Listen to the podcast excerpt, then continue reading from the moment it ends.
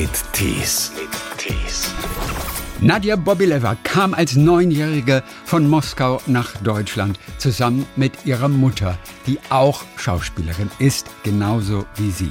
Nadja war in vielen Fernsehrollen zu sehen oder auch im Kino in dem Steven Spielberg-Film Bridge of Spies. Du bist besetzt bei Steven Spielberg. Oh mein Gott, oh mein Gott. Ich bin durch das Zimmer gesprungen, war so, okay, wem erzähle ich das, wem erzähle ich das? Scheiße, es ist niemand da. Eigentlich wollte ich Disney-Trickfilmzeichnerin werden. Okay, wenn ich groß bin, will ich einen Film über Jeanne d'Arc machen. In Deutschland, weil in Berlin kommst du auf eine Rolltreppe und die ist super langsam und entspannt kommst du nach oben. Und in Moskau, du musst super schnell draufspringen, weil sonst fliegst du weg, weil die so krass schnell sind. Du kommst ja auch rein, du bist, kommst ja zu, zu Castings oder so oder zu Treffen mit Castern, kommst du nach Paramount und, und du läufst durch diese, durch diese Straßen darum und, und siehst das alles und denkst so, wow, okay, ich bin ein Teil davon. Nadja ist jetzt zu sehen in der Romanverfilmung Der Schneegänger. Hallo nach Hamburg. Hallo nach Baden-Baden war das, ne? Genau. ja, nach Baden-Baden. ja, Hamburg. Wann bist du nach Hamburg gegangen eigentlich? Du bist ja sonst auch eine Berlinerin gewesen, ne? Ja, genau. Also von Köln nach Berlin. Bei Köln nee, von warst Köln du, nach Hannover, Köln. nach Berlin und jetzt im letzten Oktober in, Okay. nach Hamburg. Und warum? Ja, und ich find's toll. Weil ich hier an der Hamburg Media School Produktion studiere. Ja, endlich, Ja. oder? Bin jetzt im ersten, endlich, bin im ersten Semester. Ja, es war schon echt äh, überfällig, muss ich leider, äh, nicht leider, muss ich sagen. Ja. Aber ähm, genau, im ersten Semester. Und ich finde super, also alle, alle hängen rum und haben nichts zu tun und ich bin äh, voll mit Arbeit und äh, habe kaum Zeit, aber es ist cool, auf jeden Fall. Mensch, endlich Filmproduktion lernen, endlich in die Regie reingucken, was du, glaube ich, ja schon seit so langer Zeit willst, aber es kam die Schauspielerei immer dazwischen. Ja, ja, es äh, war ein langer Umweg, den ich gemacht habe, würde ich mal sagen. Also ich wollte tatsächlich, äh, schon als ich klein war, wollte ich äh, selber Filme machen, selber produzieren, Regie führen, schreiben, also irgendwie alles, alles Mögliche, die ganze quasi wie Pinky und Brain die Weltherrschaft an mich reißen. Und äh, hab dann, irgendwie kam ich dann ja zufällig zum Schauspiel und bin dann da geblieben. Aber der Wunsch, selber zu gestalten und selber, selber Filme in, in, die Welt zu bringen, ist immer da gewesen. Und es war für mich immer klar, dass es halt äh, der, der Schauspiel so ein Stepping Stone ist quasi. Und hat ein bisschen lange gedauert, aber jetzt, jetzt bin ich hoffentlich da, wo ich, also fühlt sich auf jeden Fall so an, dass ich da bin, wo ich eh sein wollte. Jetzt bist du echt richtige Studentin noch einmal. Was Ja. aber, wenn jetzt ein, ein toller Filmjob einfach kommt? Was ist, wenn Steven wieder anklopft und dir eine tolle Rolle anbietet? Was machst du dann mit dem Studium? Ja, das habe ich auch gedacht. Also wenn Steven Speedy nochmal kommen würde. Aber ich muss sagen, nein. Okay, Ich will, ich will produzieren. Ja.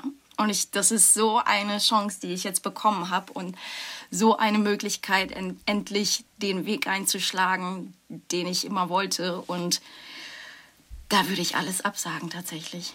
Hammer. Sorry, Aber sorry da- Leute. Das heißt, dein nächster Schauspieljob passiert dann in den Semesterferien unter Umständen oder erst in ein paar Jahren oder nie wieder. Tatsächlich haben wir keine Semesterferien. Okay, auch das noch. Ja, das Besondere an der, an der Hamburg Media School ist, dass es ein weiterführendes Studium ist und äh, nicht wie die anderen Filmstudien in, die, äh, in Deutschland, die vier Jahre laufen oder zum Teil, glaube ich, fünf, ist Ja. zwei Jahre. Das heißt, wir haben alles komprimiert in zwei Jahren. Wir, ich glaube, wo, wenn andere Semesterferien haben, drehen wir unsere Kurzfilme. Und äh, somit sind die einzigen Ferien Weihnachten zwei Wochen und sonst sind unsere Ferien Drehen. somit, ähm, ja, somit, äh, also wenn, wenn ich äh, noch drehen sollte in dieser Zeit, müsste Ja. man gucken, wie und ob das geht und wenn sonst dann äh, nach den zwei Jahren. Gut, also bevor wir dann in zwei Jahren wahrscheinlich über das Filme machen dann sprechen noch einmal, nutzen wir die Sehr Zeit, gerne, um über die Schauspielerei und du bist ja auch eigentlich eine Schauspielerin mit Herz und Blut, die also sich immer fortgebildet hat. Nicht nur, wie wir nachher bestimmt auch noch hören, auf allen anderen Gebieten des Lebens, was dich so interessiert, sondern eben auch mit der Schauspielerei, wo du ja diverse Schauspielkurse und Schulen besucht hast. Der Schneegänger, das ist jetzt der nächste Film, der im Fernsehen zu sehen ist, spielt in Brandenburg. Da wird ein, ein Kind, Sohn kroatischer Einwanderer, wird dann gefunden, der zwei Jahre zuvor verschwunden war, als Leiche in einem Waldstück. Ähm, du bist die junge Polizistin, die dem Kriminalhauptkommissar oder was er ist, ich weiß es gar nicht wer, dann eben ja, hilft. Ja. Er nutzt dich auch so ein bisschen, weil du gerade in der kroatischen Exilgemeinde in Berlin dort ganz gut vernetzt bist. Deine Figur, ja, die ist, die ist auch speziell. Sie ist so ruhiger, sie ist so reserviert. Die, ja, die sagt nicht so, was mit ihr los ist. Also das spielt sich alles im Innern ab. Wie schwer war das, dann auch das, was du rüberbringen wolltest, tatsächlich rüberzubringen? Weil sie ja gar nicht so viel darf. Die ist ja immer bei sich so. Mhm. Also ehrlich gesagt habe ich das Gefühl, dass es für mich immer einfacher ist, ohne Worte zu spielen, als Worte zu sagen. Aha. Wahrscheinlich, weil ich früher und auch immer noch eigentlich recht introvertiert war. Mhm. Und äh, also das Extrovertierte kommt dann eher raus, wenn ich mich wohlfühle, wenn ich mich sicher fühle und äh, auch so mit meinem Gegenüber. Aber sonst war ich auch eher ein stilles mhm. Kind, was sich alles mit sich selbst ausgemacht hat. Und äh, daher fühle ich mich tatsächlich immer wohler, wenn ich äh, nur mit dem Gefühl spielen darf und nicht irgendwelche Worte äh, sagen muss, wo ja. dann natürlich auch äh, Wahrheit dahinter stecken muss. Somit war das gar nicht so fern für mich. So. Ja. Es geht ja so ein bisschen auch, was den Hintergrund angeht dieses Films, um die kroatischen Immigranten, die als damals der jugoslawische Bürgerkrieg ausgebrochen ist, eben auch nach Berlin geflüchtet sind. Ich glaube, in Berlin waren es alleine 6000 kroatische Flüchtlinge. Witzigerweise haben ja, glaube ich, ein Drittel aller Berliner haben einen Migrationshintergrund. Was ja auch eine ganz erstaunliche Zahl ist, oder? Ja. Inwiefern. Ja, begegnet in, in, echt kaum einem, der aus Berlin kommt. Oder? Inwiefern hast du dir diesen Background noch ein bisschen erarbeiten müssen für die Rolle? Wie wichtig war das? Naja, also ich konnte auf jeden Fall damit andocken, dass, dass sie aus einem anderen Hintergrund kommt, weil ich ja auch mit neun erst nach Deutschland gezogen bin. Somit äh, bin ich ja durch das Ganze durchgegangen, so sich zu assimilieren mhm. und äh, in der neuen Gesellschaft einzufühlen, aber trotzdem irgendwie noch ein Teil von einer anderen Gesellschaft sein. Und äh, deswegen war mir das nicht so fremd. Ich habe natürlich auf jeden Fall relativ viel noch angelesen äh, über, über äh, Kroatien und den Krieg und weil ich, ich ja recht klein war, als es damals passierte. Und ich glaube, wenn man so jung ist, dann nimmt man das gar nicht so wahr, was da eigentlich los ist. Äh, und als ich dann nachgelesen habe, habe ich mich, das richtig geschockt. Ähm, weil ich wusste, ja, ja, da, da ist Krieg und so, die Le Leute fliehen, aber so als neun- oder zehnjährige oder wie alt ich damals war, war das halt, ja, da passiert halt irgendwas. Das macht halt nicht so viel mit einem als wenn es jetzt einem so bewusst wird. Und somit habe ich mich halt schon äh, damit beschäftigt. Ich war auch mit unserem Regisseur, sind wir dann auch mal in den kroatischen Gottesdienst gegangen, um zu mhm. sehen, wie das bei denen abläuft, wo da die Unterschiede sind und so. Ja, das war, das war ganz spannend. Und was sind die Unterschiede bei einem kroatischen Gottesdienst? Was fällt da auf? Ich weiß nicht, also natürlich, dass, dass ich die Sprache nicht verstanden habe und so, aber es war äh, ja witzigerweise gar nicht so viel anders mhm. als äh, beim, also als so wie ich das vom katholischen Gottesdienst kenne. Ja. Ganz anders zum russischen natürlich, zu dem orthodoxen, ne, wo dann irgendwie, äh, das, die sind sehr lustig, weil man steht halt da die ganze Zeit, stundenlang zum Teil. Oh. Und äh, die Pastoren machen da irgendwas vor sich hin und brummeln da irgendwas vor sich hin, kommen dann kurz raus, sagen irgendwas, gehen dann wieder zurück und äh, es werden Lieder gesungen. Also so habe ich das erlebt. Eine ganz schön skurrile Veranstaltung. Das ist ja voll anstrengend in der russischen Kirche dann. Die ganze Zeit stehen. Ja, mhm. Ja, stell dir mal vor, mit, mit einem Rücken, irgendwie Rückenschmerzen, vor allem die ganzen alten Menschen, das ist äh, nicht so cool. Aber irgendwie äh, dann liegen die Kinder irgendwo und schlafen und äh, das ist so, man kommt und geht, das ist relativ, ist nicht so streng, glaube ich, wie bei der katholischen ja. Kirche. Also aufstehen, knien, ja. sitzen. Zum, zum auf Kommando. Ja, auf Kommando. Zum spannenden Teil der Schauspielerei gehört natürlich auch immer das Eintauchen in neue Gebiete, neue Wissensgebiete. Wir sehen dich jetzt am Anfang vom Schneegänger. Wobei, weißt du, ich, was ist eigentlich Schneegänger? Was ist der Schneegänger? Was ist damit gemeint? Ich habe das nicht richtig erkannt, wer damit gemeint ist. Ist es der Junge, ist es der Vater, sind es die Wölfe? weißt du's? Ganz ehrlich, ich habe auch gar keine Ahnung. Also manchmal stehen da so Sachen, wo man denkt, ach, pff, muss ich gar nicht erzählen, weiß ich nicht. Ganz ehrlich. Aber äh, ich glaube, damit ist der Junge gemeint. Damit- Nur was es mit dieser Fabel da auf sich hat, was die erzählt, tut mir leid, gar kein Plan. Man weiß es nicht. Vielleicht wird es tatsächlich aus dem Roman unter Umständen ersichtlicher, der ja, Ja. viel mehr erzählen kann tatsächlich. Die Autorin hat ja selber Ja. auch an dem Filmdrehbuch dann mitgeschrieben und hatte natürlich auch das Problem, oh Gott, wie kriege ich diesen ganzen, auch teilweise komplexen Stoff in 90 Minuten rein? Möglicherweise Ja. werden wir schlauer, wenn wir beiden den Roman nochmal lesen. Ist tatsächlich bei mir auch äh, schon länger her, dass ich den gelesen habe. Ich freue mich, dass ich überhaupt mich noch erinnere an den Ja. Dreh. Der ist ja schon zwei Jahre her. Richtig, Aber den, den Roman habe ich auch gelesen im Zuge dessen. Und äh, ich weiß, dass einiges da auch weggefallen ist, weil man natürlich Klar. das so komprimieren musste. Aber Natürlich. Witzig. ja, was es mit dem Schläger auf sich hatte. Der Schneegänger. Ja, aber es Ist halt- klingt ist auf jeden halt Fall mystisch. toll. Es ist Ja, mystisch. das, so, Wirkung vor Logik ist auf jeden Fall eine große Regel beim Film. Ist die Hauptsache. Das klingt toll. Wir sehen dich am Anfang gleich kämpfend im Boxclub deines Vaters. Ich glaube, so, so Mixed Martial Arts machst du da. Mhm. Also Ganzkörperkampf. Wie viel musstest du dafür trainieren?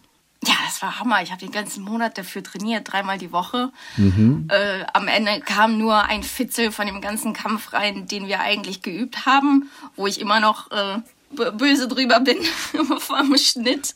So, die folgen irgendwie dem Kopf von Max Riemelt und äh, man sieht mich irgendwie gar nicht. Und dabei habe ich die ganze Zeit diese, äh, diesen Kampf da geübt. Aber es war ziemlich, ziemlich geil. Also es hat Bock gemacht. Ich hatte ganz, ganz tolle Trainer. Äh, so eine, äh, so eine Stuntgruppe aus Köln, äh, aus Köln sage ich schon, aus äh, Berlin, Berlin. die halt genau dann auch trainieren und so. Und die, wir haben dann ganz schön so eine coole äh, Choreografie zusammengestellt. Auf jeden Fall weiß ich, wie man jetzt mit dem Ellenbogen kämpft, wenn mir einer doof kommt, mache ich direkt den. das ist gut. Ich, es, also es, es macht auf jeden Fall selbstsicherer, muss ich sagen. Muss man das Ja, schon weiter cool. trainieren? Oder hält sich dieses Wissen tatsächlich eine ganze Weile? Das heißt, wenn du abends allein in der U-Bahn sitzt, dann hast du nicht mehr so viele Sorgen unter Umständen in einer kritischen Situation wie früher, weil du einfach dir zu helfen weißt jetzt, oder? Ja, wobei ich, also ich glaube, wenn es drauf ankommt, äh, Klopf auf Holz, ich Mhm. hoffe, das äh, wird nie passieren, weil das äh, ist dann nochmal eine andere Sache, ne? wie Ja. man sich dann traut und was einem dann in den Kopf kommt. Ähm, das möchte ich ehrlich gesagt nicht erleben, aber ich denke so immer, okay, äh, ich wüsste, also ich weiß auf jeden Fall die Technik. Mhm. Äh, ob ich noch die Kraft habe, ist fraglich, aber an sich muss man das komplett weiter trainieren. Wollte ich auch gerne, aber leider habe ich, habe ich da nicht so die Zeit für. Also ich Hab sehe das gerade über Video, dass der Ellbogen eine ganz große Rolle spielt, wie Ja. du es gerade zeigst. Bei den Mixed Das war Martial mein Arts. Lieblingsmove. So. der Lieblingsmove so mit dem Ellbogen hoch. Hab ich jedes Mal gefreut, wenn er kommt. Sieht man leider auch nicht im Film.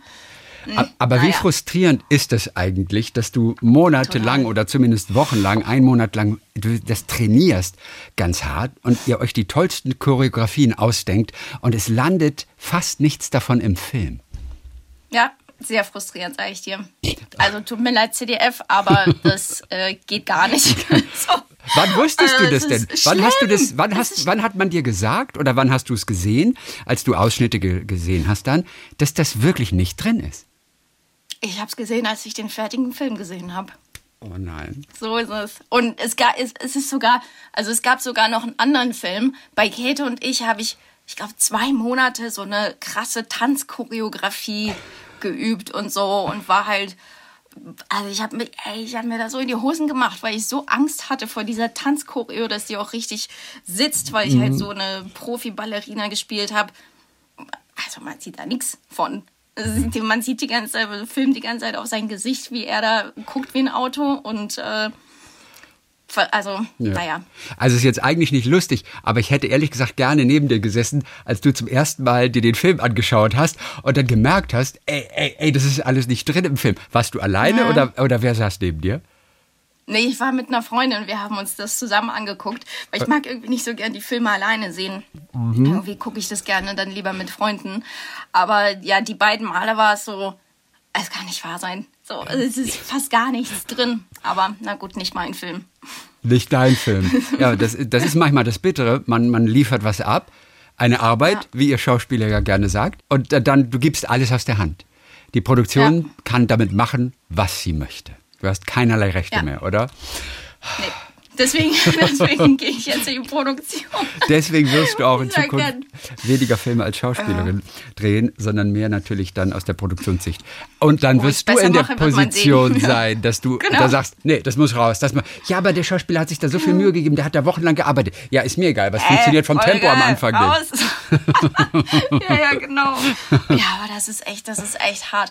Aber ich muss trotzdem, ich bin auf jeden Fall super dankbar, dass ich diese, äh, dieses Training ja. gemacht habe. Also beide, weil es macht so einen Spaß und einfach die Möglichkeit zu haben, sowas kennenzulernen und dafür zu trainieren und mit seinem, also zu gucken, so wie weit man, wie weit man mit seinem Körper gehen kann, mhm. ist schon besonders. Wann hat man das dann? So, ja. ne? Man macht es ja nicht einfach mal so irgendwie so eine Tanzchoreo üben oder MMA oder sowas. Also ja, das ist schon, das ist schon ziemlich cool an dem Job.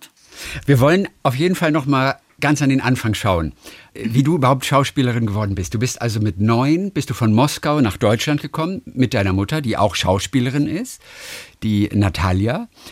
Ja, warst also schon relativ früh auch in Theaterkursen. Also ich glaube, mit sieben hast du eine Kunst- und Theaterschule in Moskau besucht. Wie ernst war das?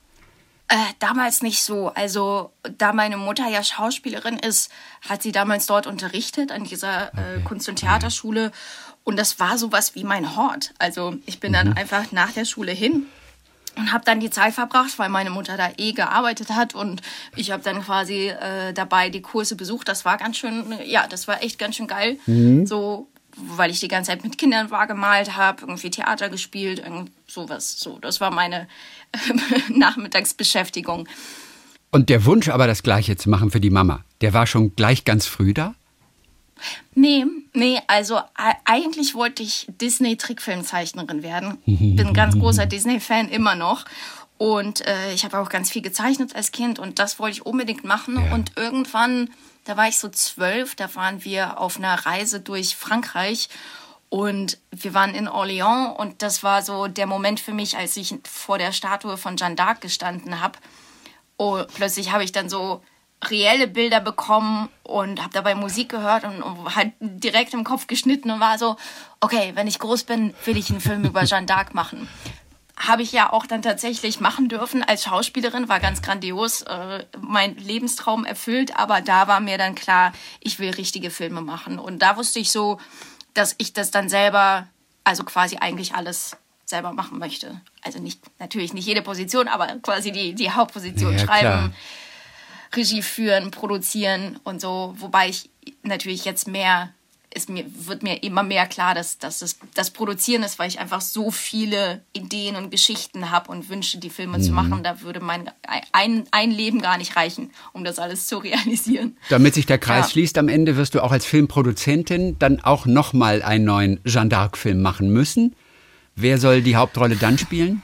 Naja, äh, das Ding ist, es sind so viele Geschichten schon gemacht worden über sie ja. und die sind leider alle gleich, weil man gar nicht so viel über sie weiß. Okay. So jetzt was ganz Neues zu erzählen. Also wenn, dann müsste man komplett nochmal neu recherchieren oder eine ganz andere Seite von ihr entdecken oder irgendwas, was da, was da spannend ist. Also so ein komplett neuer Film. Da, da. Okay.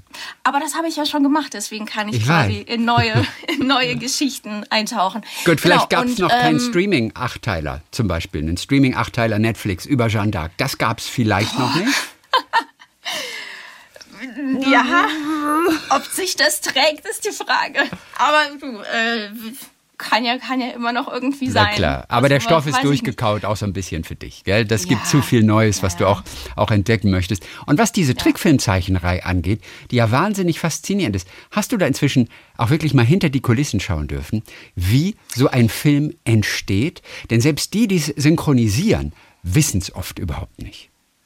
Nee, tatsächlich leider nicht. Jetzt, wo, wo du mich fragst, äh, müsste ich das mal ja. irgendwie machen. Also ich, ich äh, durfte das mal bei meinem eigenen Film machen. Also da habe ich, da habe ich äh, wieder angefangen zu zeichnen und habe mhm. sehr viel auch sehr viel darüber gelernt, wie man so 2D-Zeichnungen macht, aber das war halt super simpel. Ich habe, ähm, also bei meiner Doku habe ich dann einige Stellen, die ich nicht gefilmt habe, habe ich dann zeichnen wollen als Trickfilm mhm. und und dann habe ich dann quasi einzelne Augen, einzelnen Mund und so einzelne Sachen gezeichnet, so was am Anfang total schwer war, weil ich habe seit zehn Jahren oder mehr nicht mehr gemalt und dann auf einmal, ne? Und dann auf einmal ging es halt super schnell und dann der, äh, äh, wie heißt es dann, Animator, Animationsmensch, ja. sowas, der hat, ähm, der hat das dann zusammengelegt und auf einmal hat sich das dann bewegt und das ist so cool zu sehen, wenn deine Zeichnungen an, anfangen zu leben. Das ist ganz fantastisch. Deswegen da habe ich mir schon so meinen Traum erfüllt, aber so richtig hinter die Digitalanimation konnte ich noch nicht gucken. Ja. Müsste ich vielleicht mal, ja, das werde ich mal machen, weil ich sowieso, äh, ich gucke mir gerade auch wieder ganz viele Animationsfilme, vor allem für Erwachsene an, ja. damit ich dann später ähm, damit ich das auch mit ins Programm nehme. Siehst du mal, als Produzentin dann ja, im Bereich ja, Animation dann auch nochmal tätig werden. Vielleicht, vielleicht kann ich ja, vielleicht kann ich ja doch den, den Traum irgendwann erfüllen und irgendwie mit Disney einen Film machen, wer weiß. und das mal heißt, gucken, mal gucken, große, große Ambition.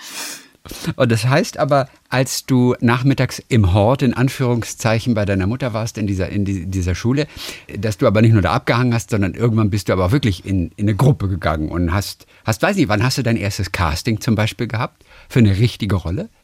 Mein erstes Casting war tatsächlich für Engel und Joe. Also das war 2000 okay. und da war ich schon in Deutschland. Ja. Also ähm, genau, das war irgendwie war das dann, wie ist das dann gewesen? Also genau, mit zwölf habe ich dann gedacht, ich will Filme machen. Dann habe ich so versucht, so ein paar Geschichten, die ich gelesen habe, äh, zum Drehbuch, wie ich damals dachte, wie man ein Drehbuch schreibt, mhm. zu adaptieren.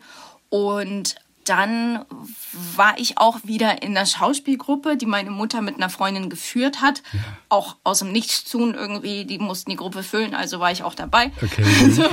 und äh, irgendwann ist einer von uns zu einem Casting gegangen und dann ist unsere ganze Klasse hat sich einfach versammelt und ist unaufgefordert zu diesem Casting hin. Und ähm, genau und dann äh, sah mich irgendwie die Casterin an und meinte so ah, du, du siehst aber echt jung aus. Und ich dachte so okay super ich bin jetzt sofort raus. Dabei war das total gut mhm. weil ich mit 13 glaube ich aussah wie fünf oder so. Und äh, und die haben eben eine ganz junge ein ganz junges Mädchen gesucht.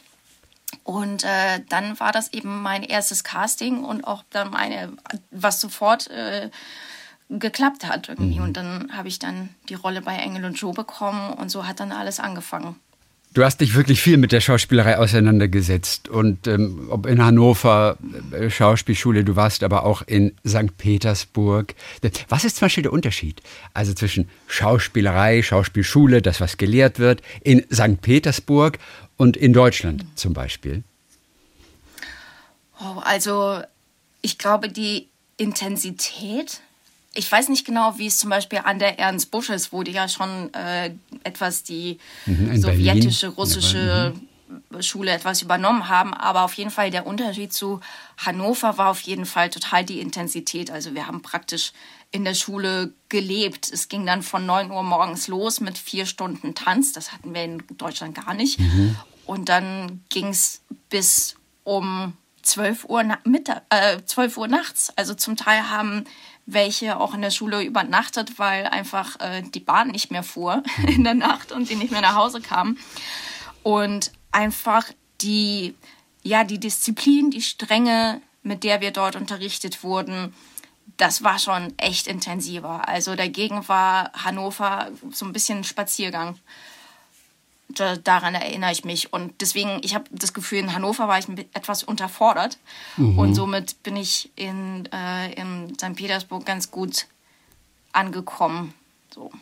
Das heißt, warum hast du das überhaupt gemacht? Ich meine, man hat ja quasi eine Ausbildung schon auch an der deutschen Schauspielschule. Jetzt könnte man sich ja darauf verlegen, einfach möglichst Filme zu spielen, Theater zu machen oder sowas.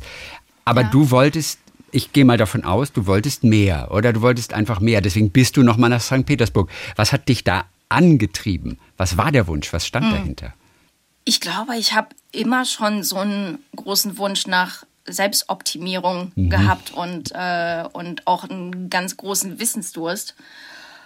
Und ähm, ja, das, das sagst du völlig richtig. Also das wurde mir auch dann immer, äh, wurde, ich wurde dann auch immer gefragt, warum, warum willst du überhaupt auf eine Schauspielschule? Du drehst doch schon. Oder warum willst du jetzt nach St. Petersburg? Oder warum willst du denn jetzt studieren, nochmal Produktion studieren? Du bist doch schon, du drehst doch schon so viel. Also, ja, nee, aber nur weil man eine Sache schon macht, hat, hat heißt es ja nicht, dass man dabei für immer bleibt. Und ich lerne halt wahnsinnig gerne. Also ich höre hör total gern zu und sauge Wissen in mich ein. Und deswegen mache ich auch so viel Zeug. Also ich, man findet mich ja in allen möglichen nerdigen Gruppen, wie bei, so bei Teesommelier oder sowas. Und deswegen wollte ich halt unbedingt, ich habe ich habe mich, glaube ich, auch nicht wirklich wohl gefühlt in Hannover, weil, wie gesagt, ich irgendwie echt unterfordert war und mich ehrlich gesagt, tut mir leid, Hannover Schauspielschule ziemlich gelangweilt habe. Mhm. Und, ähm, und dann habe ich irgendwann eine, ein Video gesehen von äh, St. Petersburg und mir war klar, ich will irgendwie tiefer gehen. Das, das reicht mir nicht. Und ähm, weil das, was die da gemacht haben, war auf jeden Fall auf einem viel höheren Niveau. Und dann habe ich gesagt, nach dem Vordiplom äh, bin, ich, bin ich weg und bin dann für ein Jahr nach St. Petersburg gegangen. Ein Freund von mir ist und zu der Zeit nach Polen mhm. äh, zur gleichen Zeit und das ist eigentlich das Beste, was man machen kann, glaube ich, während eines Studiums eine Auslandserfahrung zu machen. Und es hat dir auch gefallen, also dieses wirklich Voll. intensive Arbeiten ja. und bis Mitternacht da und ja. das einfach so komplett leben mit jeder Faser. Eigentlich, das war Total. dein Ding.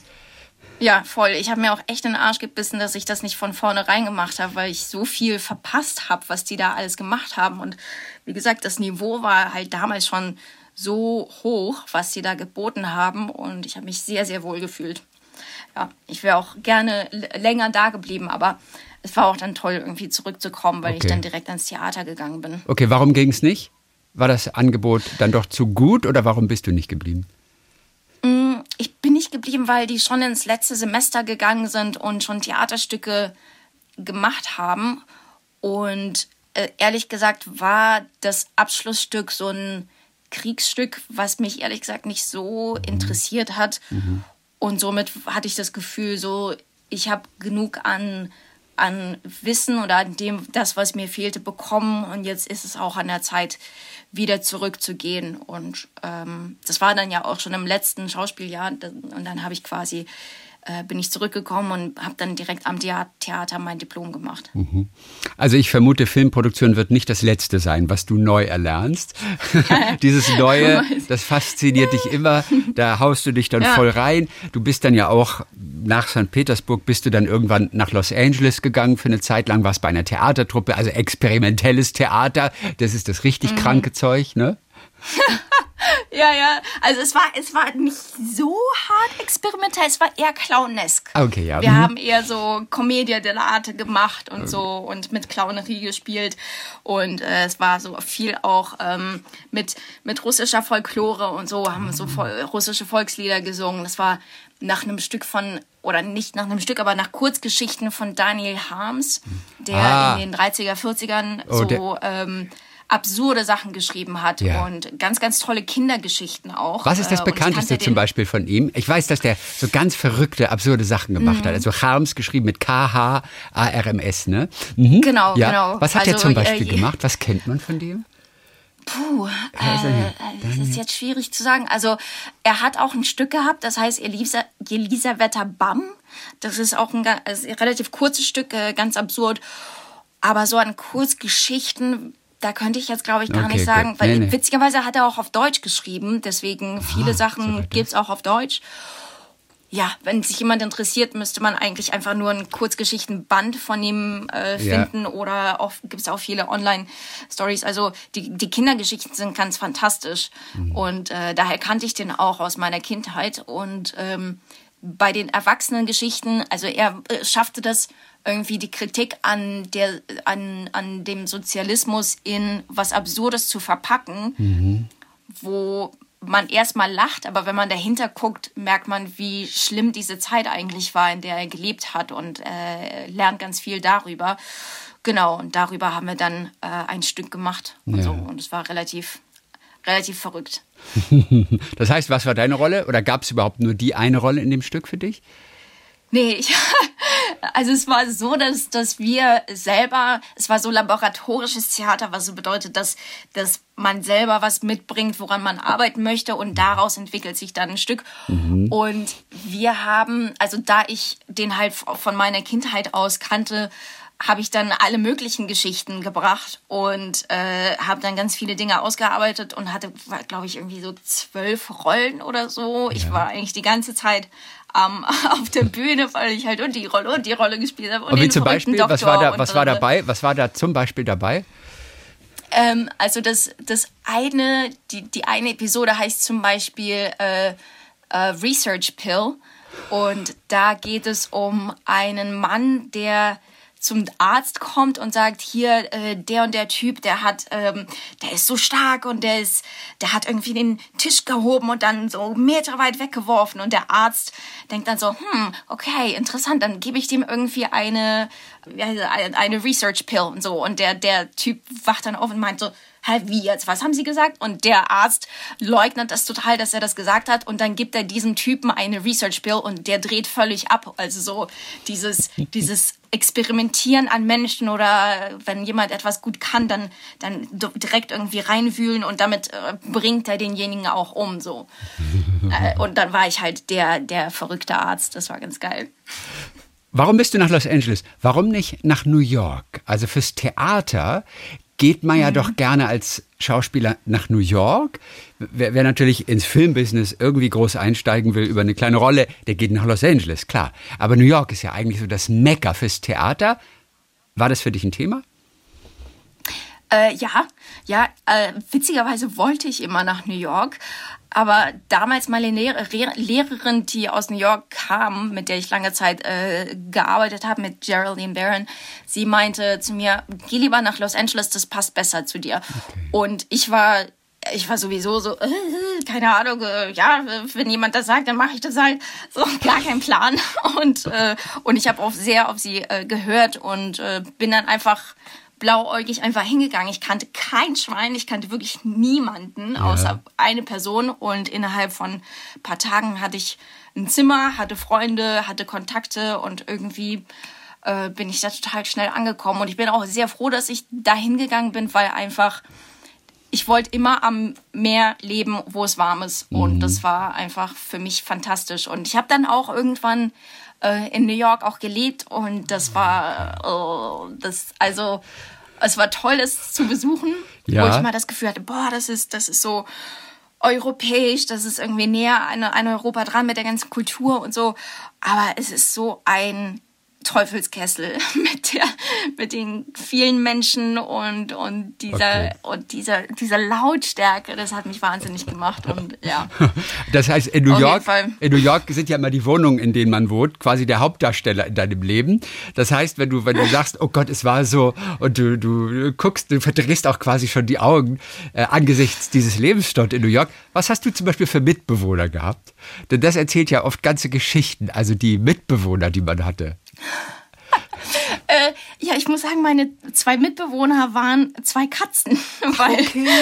weil, weil, ich habe in der Wohnung von einer Freundin gelebt, mit ah. äh, auch Produzentin, mit der ich äh, in Louisiana gedreht habe und äh, sie hatte dann eben ein Zimmer frei, aber sie ist eigentlich die ganze Zeit in, in Alaska gewesen bei ihrem Freund. Somit war ich alleine mit ihren zwei Katzen. Und das war äh, ganz schön witzig, weil der eine Kater, der war richtig fett, so ein bisschen wie Garfield und die andere so eine ganz dünne, schmale Katze, die total psychotisch war, weil die Angst vor allem hatte. Und äh, dort gab es dann auch äh, häusliche Gewalt äh, jeden Abend, weil der Kater dann sie irgendwann gepackt hat und umgeworfen hat. Und ich dachte so, oh Gott, was passiert hier? Ähm, es war auf jeden Fall sehr lustig. Also und wir hatten, wir drei hatten sehr viel Spaß. Okay. Also zur Ausbildung dann also eben nach Los Angeles gegangen, weil deine Lehrerin meinte, das würde besser zu dir passen. Was meinte sie denn mhm. damit? Ich habe ehrlich gesagt keine Ahnung. Ja, weil du so oberflächlich bist, vielleicht. Meinst du, meinte sie das? Ja, vielleicht, ja. ja, keine Ahnung. Nee, ich weiß nicht, vielleicht weil die mich mehr beim Film gesehen hat mhm. oder so ja, und, und äh, Los Angeles eher so eine Filmstadt ist, wo ich, also witzigerweise bin ich ja eher beim Theater gelandet, was halt eher untypisch ist mhm. für LA. Ähm, oder vielleicht einfach, vielleicht einfach, weil, weil die gemerkt hat, dass ich mich da wohler fühlen werde, weil es einfach es ist schon entspannter in Los Angeles. Einfach durch die, durch die Wärme, durch die Natur, die da ist. Man kommt aus dem Haus und du weißt irgendwie, ich muss nicht irgendwie 100 Jahre überlegen, was ich heute anziehe, weil es ist einfach, ich steige ins Auto und es ist warm und ich kann in die Natur fahren. Also es ist auf ja. jeden Fall freier als New York. New York hässelt man so krass. Das ist so ein bisschen, fühlt sich das für mich an wie Moskau. So. In Los Angeles ist es ja so, was die Schauspieler angeht. Also ich meine, alle wollen ja da wirklich verzweifelt einen Job in der Industrie. Und jeder nennt sich auch Schauspieler. Ne? Also die meisten müssen dann ja ohnehin bedienen und machen eigentlich was ganz anderes, aber eigentlich sind sie Schauspieler. Das heißt, da ist natürlich ein unglaublicher Run, eine unglaubliche Konkurrenz, was, was Rollen und Jobs angeht. Wie hast du das erlebt? Wie sind die Schauspieler in Anführungszeichen miteinander? Wie viel Freundschaft ist eigentlich tatsächlich möglich in so einem Ambiente Los Angeles? Also ich habe das erlebt als ziemlich offen tatsächlich und manche sagen, das ist halt die Oberflächlichkeit, aber für mich war das gar nicht so. Ich fand es, ich mochte diese Offenheit und weil man sehr schnell in Kontakt kommt miteinander, aber feste Freundschaften zu schließen war echt schon schwierig. Mhm. Also weil man muss so viel arbeiten, um da überhaupt irgendwie zu überleben. Also für, für mich war LA immer so ein wie so, eine, wie so eine Rolltreppe irgendwie. In Deutschland, weil du in Berlin kommst du auf eine Rolltreppe und die ist super langsam und entspannt kommst du nach oben. Und in Moskau, und das war deswegen Los Angeles ist auch so eine Moskauer Rolltreppe, du musst super schnell draufspringen, weil sonst fliegst du weg, weil die so krass schnell sind. Dass du, und dann wirst du so rausgeworfen und denkst so, wow, was ist jetzt passiert? Und, und so ein bisschen ist Los Angeles für mich gewesen. Muss halt krass die ganze Zeit on top bleiben, weil sonst geht man ganz schnell unter. Mhm. Und und Freundschaften habe ich echt, also ich habe schon tolle Freunde gefunden. Witzigerweise waren die meisten dann äh, selbst Europäer. Mhm. So, ich glaube, mit denen kommt man dann eher in Kontakt, weil sie das besser kennen. Und, und sonst, wenn, wenn ich zum Beispiel mittags mit jemandem essen gehe oder ins Café, nach einer halben Stunde ist es vorbei, weil halt jeder super viel zu tun hat. Mhm. Und es ist nicht so wie in, äh, in Berlin, wir irgendwie drei, vier Stunden manchmal im Café sitzen. Ich weiß gar nicht, wie, wieso hier Leute überhaupt so viel Zeit haben. Und ähm, ja, also so. Naja, in Los Angeles, da sitzen die ganzen Drehbuchautoren, verstehst du, an ihrem Laptop und ja. so weiter. Die nehmen die ganzen Plätze weg. Da ist gar kein Platz eigentlich ja, für die Schauspieler. Da sitzen all die Drehbuchautoren ja. im Café.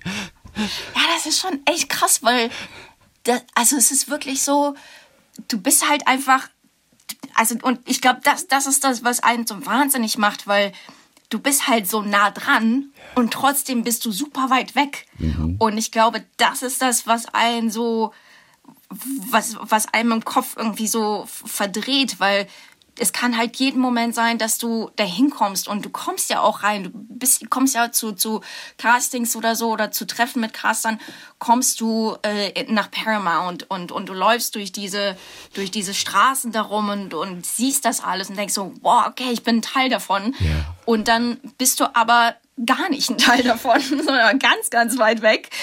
Und ich glaube, deswegen drehen auch einige ziemlich durch. Also, mhm da, ich, so viele, so viele Leute, die echt äh, dann, dann, also wirklich irgendwo ganz fern sind, äh, habe ich noch nie, glaube ich, irgendwo gesehen mhm. auf der Straße. Und also so, es kann zum Beispiel auch passieren, man, man probt ein Stück und dann kriegt jemand kurz vor der Premiere ein Angebot, ein bezahltes Angebot, dann ist derjenige weg. Mhm. Uns ist zum Beispiel auch eine direkt vor der, vor der Premiere abgesprungen. Dann sagt, sorry, ich habe einen Job. Und dann ist die Regisseurin eingesprungen für sie so über Nacht. Und ich so, okay.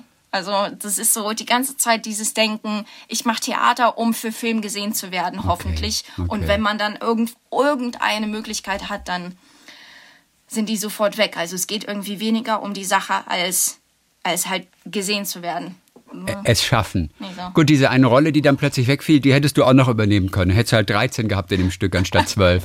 Wäre auch kaum aufgefallen. oh. Also, ich eines, euch auch noch die Löwen. Ja. eines deiner absoluten Highlights ist natürlich die Zusammenarbeit mit Steven Spielberg, mit dem du zwei Filme gemacht hast, oder? Ja, ne? Also Bridge of Spies, weiß ich. Hast du mhm. noch einen anderen mit ihm gemacht? Ich habe ja und nein. Also bei dem zweiten war er äh, Produzent. Also er okay. war nicht vor Ort, er hat es produziert. Und ja, das, das war echt, äh, das war mein Märchen. Das war richtig krass. Ja. Weil, ähm, genau. Also Steven Also- Spielberg Bridge of Spies, Film auch mit Tom Hanks. Da spielst du die deutsche Freundin eines amerikanischen Soldaten während des Kalten Kriegs dort in Berlin. Überhaupt diese Rolle erstmal zu bekommen, war natürlich auch was ganz Großes. Da, wo warst du, als du erfahren hast, dass du die Rolle bekommst?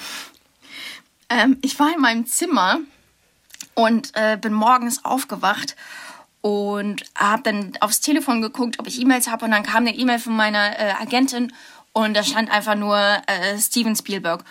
Und normalerweise, wenn, wenn ich eine Rolle habe, dann rufen die mich an und wenn ich eine E-Mail bekomme, dann ist es eine Absage. Und ich dachte, ah, super, ist eine Absage, fuck it. Mach ich auf. Und dann stand, du bist besetzt bei Steven Spielberg. Also, Und ich, war so, und ich muss immer an diese Situation bei, von Tom Hanks bei Castaway denken, wo er da steht am Strand und Feuer gemacht hat und guckt überall und sagt, äh, ich habe Feuer gemacht, ich habe Feuer gemacht und will das mit jemandem teilen und es ist niemand da. Und so, genau so war das für mich an, an diesem, in diesem Moment, weil ich war so, oh mein Gott, oh mein Gott. Ich bin durch das Zimmer gesprungen, war so, okay, wem erzähle ich das, wem erzähle ich das? Scheiße, es ist niemand da. Und so war das, oh Gott, ja, das war mein Castaway-Moment. Und dann, und dann natürlich die Dreharbeiten irgendwann in Berlin, in Polen habt ihr, glaube ich, gedreht. Von Steven Spielberg hört man immer nur, wer mit ihm zusammengearbeitet hat, was das für ein wahnsinnig freundlicher Mensch ist, was das für ein warmherziger Mensch ist, der sich so kümmert. Was ist so eine typische Szene, die du mit Steven Spielberg erlebt hast? Also, boah, typ, äh, typisch. Also es war, als ich reinkam das erste Mal, und da war er noch nicht da, da, äh, da stand zum Beispiel ein Stuhl, wo normalerweise der Name des Regisseurs oder der Regisseurin steht. Und da stand statt seinem Namen Dad. Und ich dann so, hä, Dad? Und dann weiß man halt, wenn man ihn kennenlernt, warum das so ist, weil der sich halt so krass um alle kümmert und der ist so, also der ist fast wie ein kleines Kind, wenn's der freut sich so sehr über jeden gelungenen Take. Ich stand mal neben dem an so an der an dem äh, an der Monitorausspielung und da kam einfach nur jemand aus der Tür raus. Und er hat sich so gefreut, also ehrlich gefreut, weil wir waren irgendwie zu viert oder so, da musste das für niemand spielen. Hat sich einfach total gefreut, dass es funktioniert hat und dass es schön aussieht. Und das erlebt man so selten. Und ich meine, ey, der Typ hat wie viele über 60 Filme gemacht in seinem Leben, als Regisseur noch mehr produziert. Und dass er nicht abstumpft, wie viele leider, die so viel gemacht haben, sondern für ihn das jedes Mal eine Neuentdeckung ist. Und der hat sich auch mega um uns gekümmert, um mich und, und Will, meinen Partner. Ja. Äh, es war arschkalt in Polen und der hat uns dann immer zu sich ins Zelt geholt und hat mit uns gequatscht und äh, uns aufwärmen lassen und so. Und wir haben echt viel geredet und es war total, also es war der Wahnsinn natürlich, einfach da zu sitzen und sich über Sachen zu unterhalten und mit ihm Dinge zu teilen, die ich halt irgendwie, also so mein einer meiner Lieblingsfilme ist Hook und ich habe dem dann Ja. das erzählt und dann hat er irgendwie einer erzählt, ja, Nadja, mach Hook, die mag das gerne und ich so, ja, aber ich bin nicht die Einzige. So. Und dann einfach zu, zu hören, so seine Geschichten, wie, wie er das gedreht hat, das war schon, das war schon fantastisch. Ja. Welchen Satz von Steven Spielberg hast du sofort in Erinnerung? Ein Satz, der dich immer begleiten wird, dein ganzes Leben. Dass ich eine intuitive Filmemacherin bin. Oh, und Filmemacherin Ja. sogar. Das hat dir, ist dir damals schon reingelaufen, oder? Ja, ja, ja, weil ich, ha- ich habe tatsächlich mit ihm über meinen Film gesprochen, den ich damals äh, geschnitten habe, äh, meine Dokumentation. Ja. Und ich dann eben gesa ihm gesagt habe, ja, ich, ich mache den Film, weil ich den selber sehen will. Und er meinte dann zu mir, genau das ist auch der Grund, warum wir Filme machen sollten und nicht irgendein kein anderer. Und das fand ich schon, diese Bestätigung fand ich ganz fantastisch von ihm, weil viele das halt noch so als richtiges Business sehen und da verliert man quasi die Liebe dazu und, und auch vergisst, warum man das eigentlich von vornherein gemacht hat und, und da reingeht in dieses Business. Und, und daraufhin meinte der irgendwie, ich soll mir nie, von niemandem was sagen lassen, weil ich bin, meine Intuition ist schon richtig. Und ich Ja. bin intuitiv. Und dann dachte ich, okay, danke. Ich werde es mir auf die Fahne schreiben. Und diese Dokumentation, das ist eine Reise durch Russland im Prinzip auf der Suche nach deinem Vater, den du nie getroffen hast, deinen leiblichen Vater. Ist diese Dokumentation eigentlich je zustande gekommen? Ist sie fertig? Ja, Die lief auch auf dem äh, Frauenfilmfestival in Dortmund. Dort, dort hatte sie Premiere. Okay. Genau, äh, ist jetzt auch ein paar Jahre her schon Ja, tatsächlich. Drei, okay. Mhm. vor drei, nee, vor vier Jahren lief sie dort, genau. Und äh, ja, ich habe die fertiggestellt. NRW hat, hat äh, die Postproduktion finanziert, äh, Gott sei Dank, Mhm. damit wir den fertig machen konnten. Und dann gab es ein paar Schwierigkeiten mit dem Produzenten. Damals wusste ich ja noch nicht so viel, wie ich heute weiß. Und deswegen Mhm. ist der Film nie so richtig rausgekommen und ist in der Schublade verschwunden. Siehst du? Oh. was ja sehr schade ist, es hätte Ähm, was- Steven Steven gebraucht. Was sehr warum hat Steven ist- Spielberg nicht einfach gesagt, Da hat du, er gesehen. Nadja, ja, aber warum hat er nicht gesagt, Nadja, ich mache mit dir alles. Ich finanziere dir deinen kleinen Dokumentarfilm. ich bezahle dir noch die Post-Production, denn offensichtlich ziehen wir beide am gleichen Strang. Warum hat er das nicht? Naja, also äh, erstens, er wusste ja schon, dass ich, dass ich schon am Machen bin. Also Ja, in okay. dem Moment war ich auch schon am Schneiden. Stimmt. Und äh, ich finde, die Leute, die den Film gesehen haben sollten, die haben den auch gesehen. Und auch Spielberg hat ihn gesehen, was total krass für mich ist. Mhm. Ja. Und, ähm, und er mochte den auch und war, war völlig hin und weg. Und ich war so, das, also das ist überhaupt meine Ja. eingerahmte E-Mail von ihm. Und was hat so, er denn gesagt? Als Also was hat er Motivation- gesagt? Weil es ist ja wichtig, auch als Produzent, dass man nicht nur sagt irgendwie, oh, I liked it, I thought it was great, sondern es geht ja darum, jetzt auch noch wenigstens einen Satz zu sagen, der das Ganze auch begründet nochmal. Erst dann macht es ja wirklich Sinn. Das heißt, was, was hat Steven bemerkt zu diesem Film? Und die E-Mail kannst du wahrscheinlich auswendig, Nee, tatsächlich nicht, aber. aber sie hängt vor deiner Nase ähm, gerade. Nee, also er, er, hat, er hat mir dafür gedankt für die Momente, die ich mit ihm in dem Moment geteilt, also durch den Film geteilt habe Mhm. und dass man ganz, ganz deutlich ähm, quasi die, die Sweet, Sweetness äh, von, von mir und von meinem Vater, Mhm. dass es durchkommt. Und oh Gott, ich, ich übersetze gerade aus dem, aus dem Kopf. Well, just, just say it in drin. English. Nadia, just say it in English. You know. ziemlich guter Akzent. genau, und ähm, genau, und dann meinte der, er hofft, dass, dass ich äh, noch viele andere solche Momente mit der Welt teilen werde. Ja.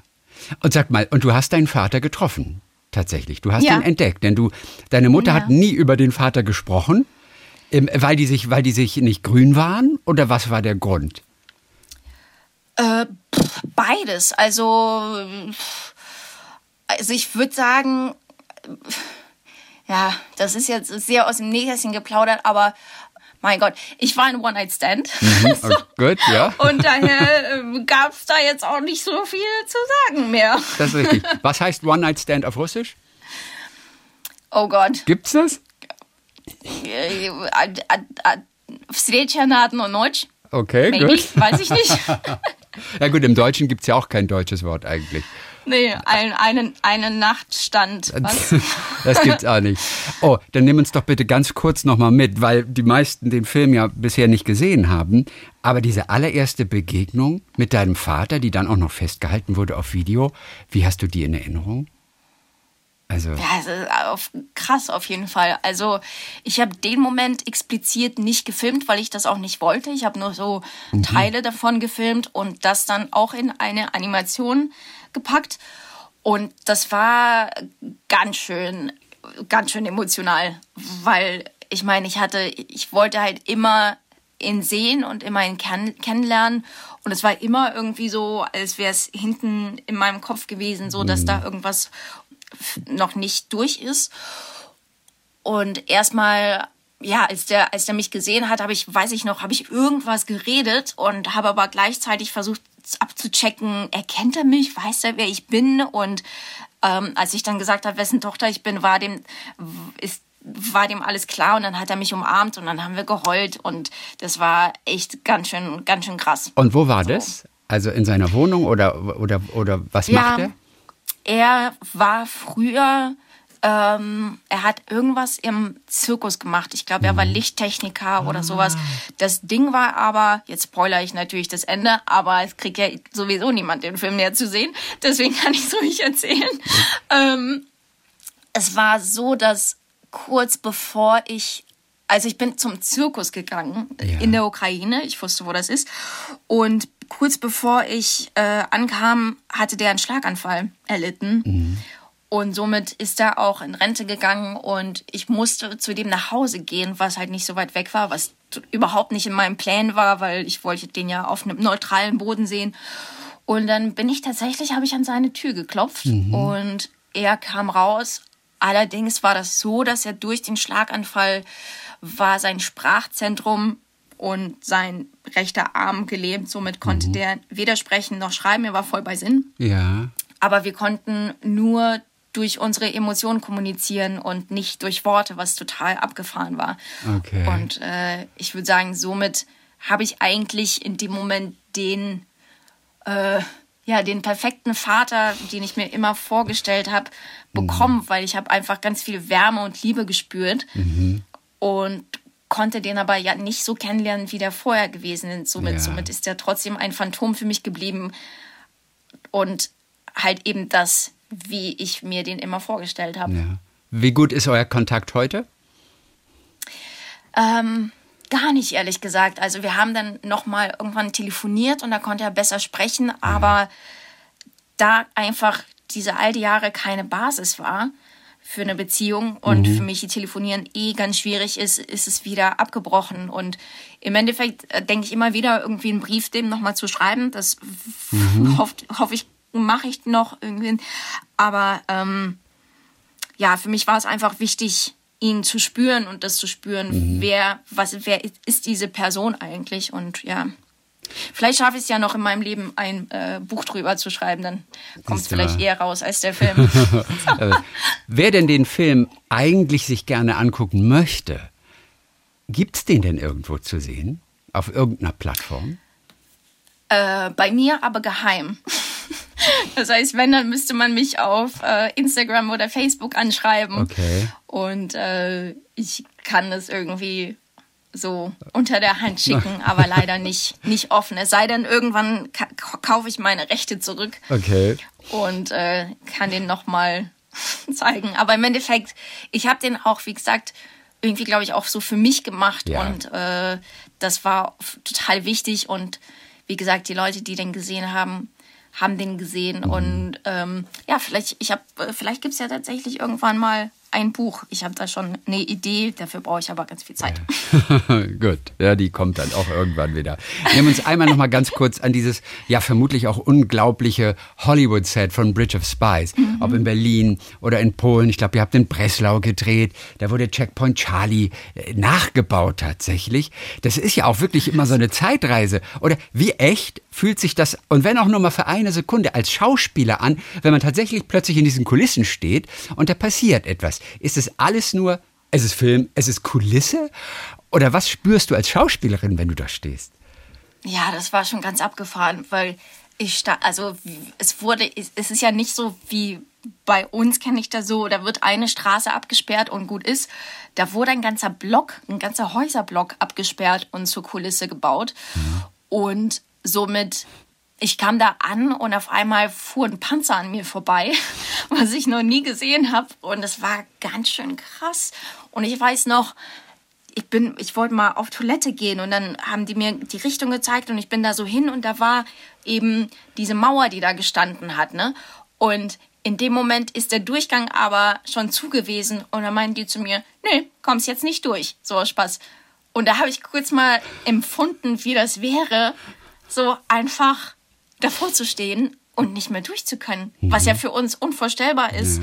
Und ähm, in Berlin kannst du ja hin und her hüpfen, aber da war das, äh, es war ganz schön, ganz schön echt tatsächlich, weil halt alle auch in den Kostümen waren und es war keine, also keine Absperrung, wo, wo man jetzt das Gefühl haben konnte, okay, hier ist Kulisse und da drüben ist normale Welt. Ja. Ja, und somit, glaube ich, war das auch einfacher, sich, sich in die Situation einzugewöhnen.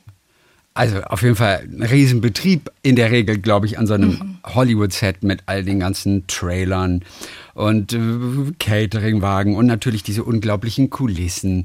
Inwiefern unterscheidet sich das von einer normalen deutschen Kinoproduktion? Ich glaube, in Hollywood ist es so, dass unglaublich zielstrebig gearbeitet wird, oder? Das ist Bums, da gibt es eine Richtung und die wird aber auch durchgezogen, oder? Es ist nicht entspannt, oder? Ja, geht, Geht eigentlich. so, okay, also ja, also relativ so eigentlich Zeiten wie hier hatte ich das Gefühl, der Unterschied war einfach das, was ich empfunden habe, war die Größe tatsächlich. Also der Fuhrpark war einfach mal dreimal so groß wie unserer. Die Produktion ist auch am Set, was bei uns äh, relativ selten ist. Also da stehen Wohnwegen, wo die Produktion direkt am Set ist, dass die auch direkt reagieren können. Bei uns ähm, ist die Produktion ja normalerweise im Büro. Und schon allein das Catering, das war total fantastisch, weil da ist, es standen einfach drei oder vier Catering-Wagen. Das eine mit Italienisch, das andere mit Asiatisch und du gehst da hin wie in so ein Restaurant. Hm, worauf, worauf habe ich heute Lust? Und dann sind wir einmal irgendwie losgegangen und das war echt wie so ein, wie so ein Food Market, wo einfach mehrere Wägen einfach so eine Straße entlang standen und man sich einfach aussuchen konnte, worauf man Bock hat. Also das ist ganz schön abgefahren. Das gibt's bei uns auf jeden Fall nicht. Aber Süßigkeiten gibt es nicht so viel am Set, oder? Nee, das habe ich nicht gesehen. Also da wurde wirklich nicht Larifari gemacht. Ich, ich habe auch gar keinen Settisch gesehen, ehrlich gesagt, wo man irgendwie in der Pause steht Ja. und sich anfuttert, weil man sich langweilt. Also es wurde schon strikt Witzig. durchgezogen. Ist gut. Auf jeden Fall sehr nach, nach meinem Gusto. Denn, denn ich glaube, es war Nico Hoffmann, der es mir erzählte, weil er mal drüben war, so, so einen Produktionskurs in Hollywood mitgemacht hat, mal so eine Woche. Und äh, was ihm auffiel, und ich meine es von Nico Hoffmann, dass es, es gab keine Süßigkeiten, weil Süßigkeiten einfach, dieser Zucker, der schwächt einfach den Schauspieler.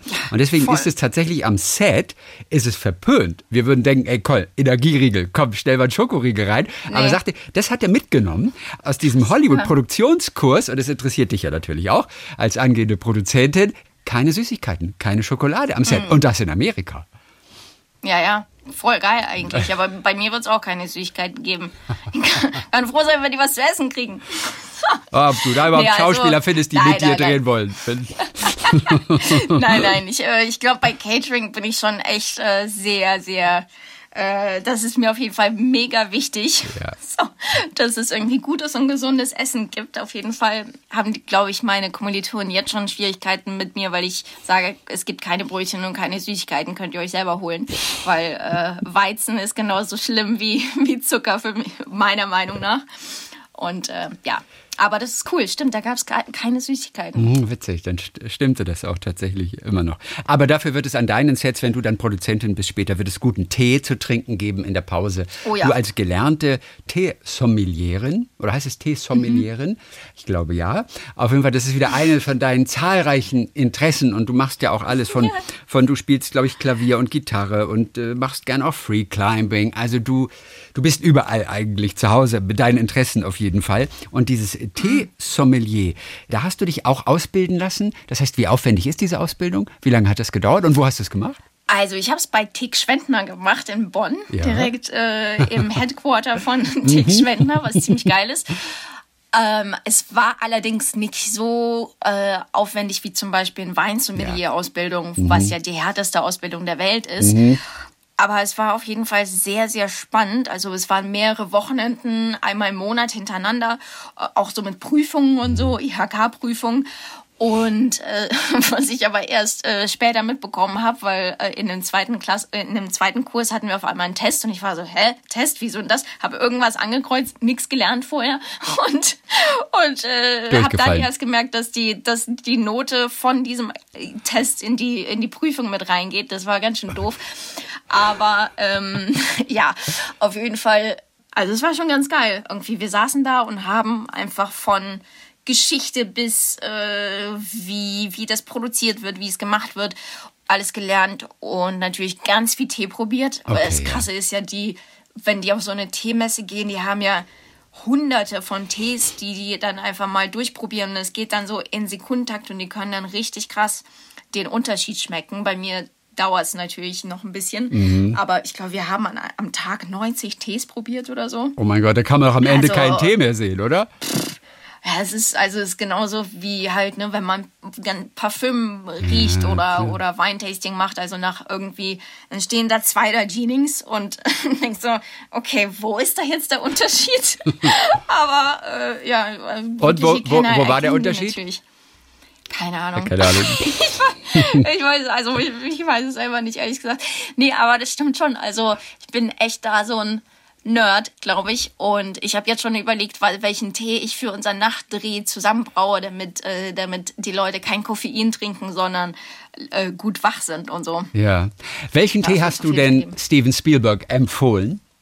Gerade weil es ja so kalt war bei euren Dreharbeiten auch. Ach, witzigerweise hat er mir einen Tee empfohlen. Ach. Ja, er hat mir. Scheiße, den habe ich auch irgendwo noch. Ich habe nämlich einen Teebeutel, den er mir gegeben hat, seinen Lieblingstee. Ah. Und den habe ich aufbewahrt und ich weiß gerade nicht mehr, wo der ist. Mist. Das heißt, ich muss du hast ihn auch noch nicht probiert? Oder gab es mehrere nee, nee, Teebeutel? Nee, ich wollte den nicht aufmachen. Ich wollte den nicht aufmachen. Ich weiß auch nicht mehr, wie, äh, welche, es war so ein dreieckiger, drei fancy ah, Beutel. Okay. Mhm. Und ähm, Stimmt, aber gut, dass du mich erinnerst. Ich werde auf jeden Fall okay. in meinem Keller rumkramen, ja. wo ich meine ganzen Sachen abgestellt habe. Denn irgendwann willst du den doch auch mal trinken, ne? Nee, nee, nee, auf keinen Fall. Nicht den, den er mir geschenkt hat. Ich werde, wenn dann, äh, genau denselben kaufen, um den zu probieren. Aber nicht das, was er angefasst hat. nicht den Teebeutel von Steven Spielberg. Nadja Bobileva, die als Schauspielerin zu sehen ist, jetzt im ZDF in Der Schneegänger. Ja, und ansonsten aber jetzt gerade als Studentin wieder auf der Schulbank sitzt, also mehr oder weniger vor dem Computer natürlich mit äh, Fernschule. Corona-bedingt, in Hamburg dort und zur Filmproduzentin ausgebildet wird. Denn das ist so die neue Berufung, die du schon ganz lange gespürt hast, aber jetzt hast du es angegangen und äh, demnächst wirst du dann auf jeden Fall Filme produzieren und das mit großer Leidenschaft, wie wir natürlich hier spüren. Endlich angekommen. mit einem kleinen Umweg über viele tolle Rollen in der Schauspielerei. Dann Dankeschön für heute. Toi, toi, toi, auf jeden Fall für das Studium und wir hören uns als Produzentinnen wieder. Ja, vielen Dank. Danke für das coole Gespräch. Tschüss nach Hamburg. Tschö. Talk mit Tees.